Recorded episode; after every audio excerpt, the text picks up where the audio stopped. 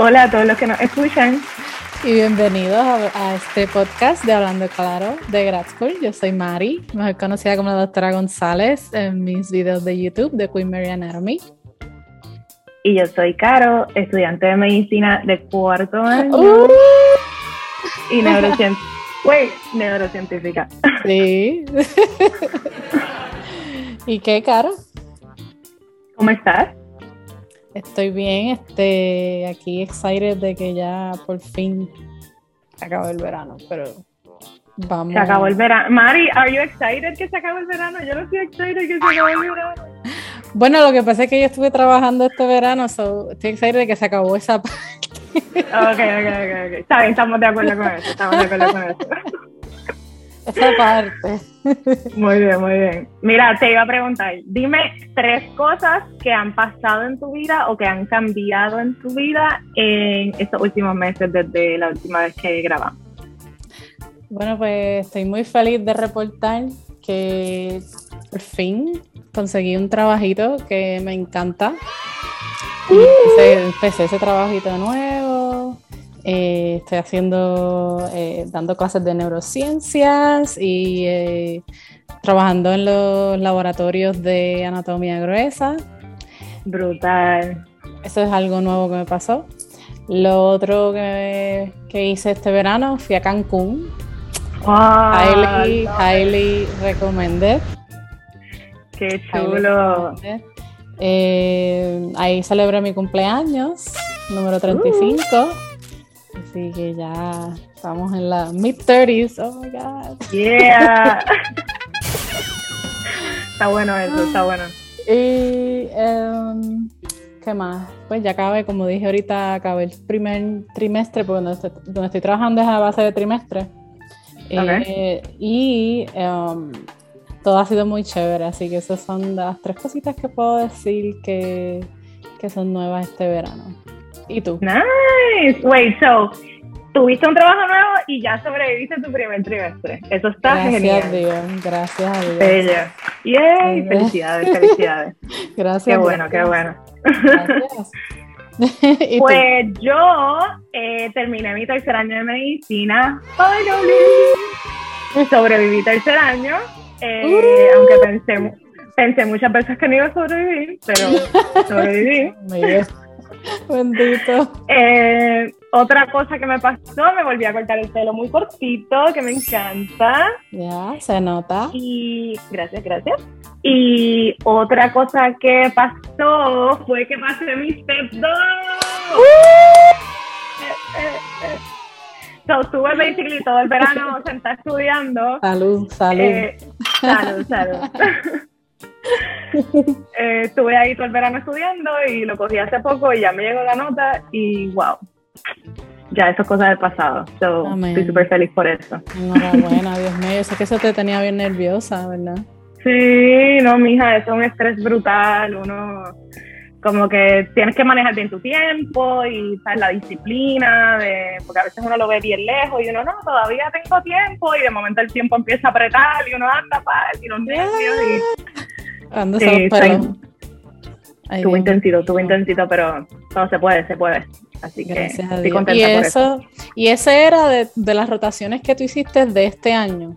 Esas eran preguntas de cómo, cómo es que yo nunca he tomado un step, so no sé. Sí, pues el step 1 se toma de- usualmente después del segundo año, no todas las universidades lo hacen de la misma forma, pero en mi universidad se toma después del segundo año y ese es más eh, patofisiología, eh, conceptos de ciencia básica, eh, la farmacología detrás de los medicamentos. Entonces, el step 2, ¿verdad? Esto es una descripción de manera súper general. No Eh, y el step chévere. 2, entonces se toma después de tercer año, que es tu primer año clínico. Entonces el step 2 pues ya se enfoca más en diagnosticar, tratar, eh, eh, ¿qué más? Sí, mucho como que, ah, tu paciente tiene esta condición, ¿qué medicamento le vas a dar? O tu paciente presenta con estos síntomas, ¿cuál es el, el diagnóstico? Ah, y, y las preguntas favoritas de ellos es cuál es el próximo paso a seguir. So, ¿Cuál es el mejor paso de tratamiento que deberías tomar? Tú sabes. Como preventive ahí- care del futuro o algo así. Eso y también para manejar una enfermedad. Te dicen como, oh, por ejemplo, un paciente llega después de un trauma con cinco tiros en el abdomen y con la presión baja y con una taquicardia brutal. Eh, what is the best next step in management? Pues ahí tú tienes que decidir si el mejor next step in management es darle fluido y darle sangre rápido porque está súper hipotenso y se te está desangrando o lo llevas a pasar la emergencia, eh, pasar las operaciones, como que tienes que, ver dentro de todas las cosas que en efecto hay que hacer, cuál es la que vas a hacer ahora, justo ahora, tú sabes. Pues como que quizás tú le quieres hacer un CT, pero eso es lo que le vas a hacer justo ahora o antes del CT vas a hacer algo más. So ahí es donde, donde está el challenge. Wow, so, so, te ponen muchas opciones que pudieran ser, pero tú tienes que escoger la que se supone que hagas inmediatamente. Depende cómo te depende cómo te estructuran la pregunta, pues usualmente te están preguntando por esa línea. O por ejemplo, eh, qué sé yo, algo como migraña, como que no es lo mismo el medicamento que tú le das a alguien cuando tiene un ataque de migraña justo ahora, o qué medicamento le das como profilaxis a largo plazo. Pues depende cómo te estructuran la pregunta, pues tú entonces sabes a qué te están preguntando. Ya, ya veo. Está chévere, te pregunto pues si hay alguien que, nos esté escuchando que, le toque eso en un futuro, pues ya ahí tienen una idea de cómo, cómo son esos exámenes. Pero lo que siempre escucho es que el estrés y la ansiedad de, la anticipación del examen, porque te toma Después que lo tomas son dos semanas de espera, ¿verdad? O una... Eh, dos, de dos a cuatro. A veces son dos, a veces tres, a veces pudiera llegar a cuatro, depende de la época que lo cojas y que hay mucho movimiento de, eso. Dios mío, esa es la espera que desespera. Ay, sí.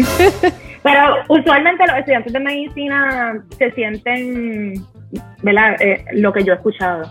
Eh, se sienten un poquito más preparados para el step 2 porque pues lo usual es que cogiste el Step 1 justo el año pasado, eh, ¿verdad? Tienes todo ese conocimiento como bastante fresco y tuviste todo tercer año pues básicamente aprendiendo lo que vas a ver en el Step 2. En mi caso, pues como pasaron tantos años entre el Step 1 y este otro examen, pues ahí yo tenía como que esa ficha de, de inseguridad, en verdad dudé mucho de mí. Eh, lo tengo que reconocer, dudé mucho como que si lo iba a poder pasar, eh, pero pues nada, fue parte del proceso, todo el mundo ¿verdad? tiene su proceso de, de estudiar y prepararse, pues mi proceso para prepararme también incluyó, eh, ¿verdad? Como que esa parte de, de, confiar en mí y de, y de también aceptar, mira, tengo que tratarlo. Y si no me va bien, pues está bien, está bien que no me vaya bien, lo vuelvo y lo trato. Pero no porque tenga miedo, pues me puedo quedar, ¿verdad? Paralizada y, y quedarme ahí sin tratarla. Así que fue parte de. Pero qué bueno que, qué bueno, que, lo pasaste, enhorabuena. Y ay Dios mío, qué bueno que dices eso, porque a veces uno como que se enfoca mucho en, ciertas cosas y después como que no te disfrutas. Bueno, esto no es un proceso que uno se... No sé, ¿cómo tú, tú, tú sientes que tú te disfrutas de ese proceso? Tiene algo de disfrute, tiene algo porque, por ejemplo, yo a veces digo, mano, si yo me veo como el big picture de lo que está pasando ahora mismo en mi vida, yo digo, hay gente que se está despertando todos los días a irse a trabajar. Y mi trabajo es quedarme aquí, en mi casa, tranquila, estudiando. O sea, como que eso es lo que tengo que hacer hoy. So, hasta cierto punto hay un disfrute en el sentido de que pues tú manejas tu propio tiempo, eh, tú puedes decidir si, si quieres hacer ejercicio, si lo quieres hacer tempranito, si lo quieres hacer más tarde. Tú tienes la flexibilidad de manejarlo a tu forma. Pero exactamente eso es lo que también trae este aspecto complicado de, de Andrés, yo soy la que estoy manejando mi tiempo. Así que más me vale tener la disciplina de manejarlo de una manera conducente a realmente estudiar y, repasar todo lo que tengo que hacer para que me vaya bien en el examen. Porque si te tiras para atrás y dejas que el tiempo pase, pues, o sea, hay que practicar, hay que hacer muchas preguntas, hay que eh, contestar muchas preguntas, hay que repasar conceptos que quizás nunca como que entendiste muy bien. Eh, hay que hacer exámenes de práctica y sentarte ahí cuatro o cinco horas haciendo un examen sin parar, sin mirar el celular, sin o sea, eh, respetando el tiempo del examen. O sea, tienes que train, tienes que prepararte. Y prepararte, pues, en, en, su mayoría es cuestión de, de repasar el material y entenderlo bien, pero prepararte también incluye otras cosas más allá de eso. Como por ejemplo, pues el ritmo, ¿sabes? El, poder contestar las preguntas bien, pero al tiempo que ellos te dan, que es un minuto y medio por pregunta. O eh, no fatigarte. El examen son ocho horas de examen completo. So, si a la cuarta hora ya tu cerebro no está funcionando bien porque está demasiado cansado, pues no te va a ir tan bien que digamos. Así que, ¿sabes? todos esos componentes hay que tomarlos en consideración. Y el manejo de, de la ansiedad y de, de, los nervios, del estrés, todo es bien importante también. Así que es como que algo complejo. Es bien complejo. Pero uno se zumba y por lo menos yo no me sentía, digamos, preparada, pero es como que tú estudias y haces lo, tu mejor esfuerzo hasta el día que te toque el examen y te zumbas de pecho. Y después pues bregamos con lo que con lo que salga. Exacto. Mira, pero el punto no era... Dale, dale, dale, perdón, me fui. me vuelvo, me Me callo, me callo, pues, ok. ok, time out. ok, pues estamos aquí hoy, nada, para catch up, eh, saludarlos y, ¿verdad? Eh, retomar nuestro, nuestros episodios del podcast.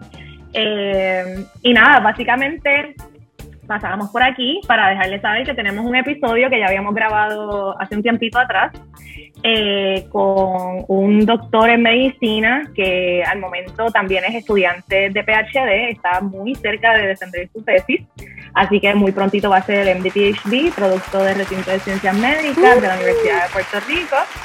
Y al doctor Mauricio Cáceres le hicimos una entrevista mayormente enfocada en la academia. Así que aquellas personas que les interesa la ciencia, eh, les interesa um, educar y se, preguntan si quizás les interesaría eh, ser un profesor o ¿verdad? trabajar bien de cerca en la academia, pues esto sería una entrevista que les va a interesar mucho eh, ¿verdad? Escuchar las experiencias de Mauricio y los consejos que él tiene para estudiantes de medicina, estudiantes de bachillerato, eh, estudiantes pues interesados en la ciencia en general.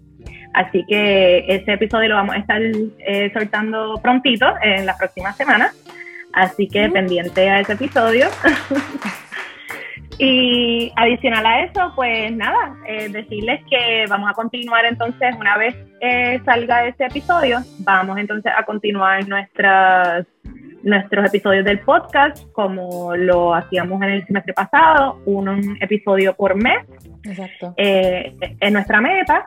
Y nada, tendremos invitados, como ya ustedes saben, pues de diferentes áreas de la ciencia, diferentes áreas de la medicina. Eh, que, estén tempranos en su carrera, que apenas estén empezando su training, o que ya estén trabajando, o que ya lleven años trabajando y ¿verdad? nos puedan traer sus experiencias y sus perspectivas desde diferentes puntos de vista. Así que nada, quédense pendientes a nuestros próximos episodios. Sí. pues yo creo que ya estamos. Yo no tengo más nada que añadir aquí. ¿Verdad? Ahí le dimos un, un briefing del step de los exámenes de medicina. Este, y nada, eh, ahora María, ponernos a trabajar para tener esos invitados cuadrados. Dale. Dale. Los vemos pronto. Bye. Bye.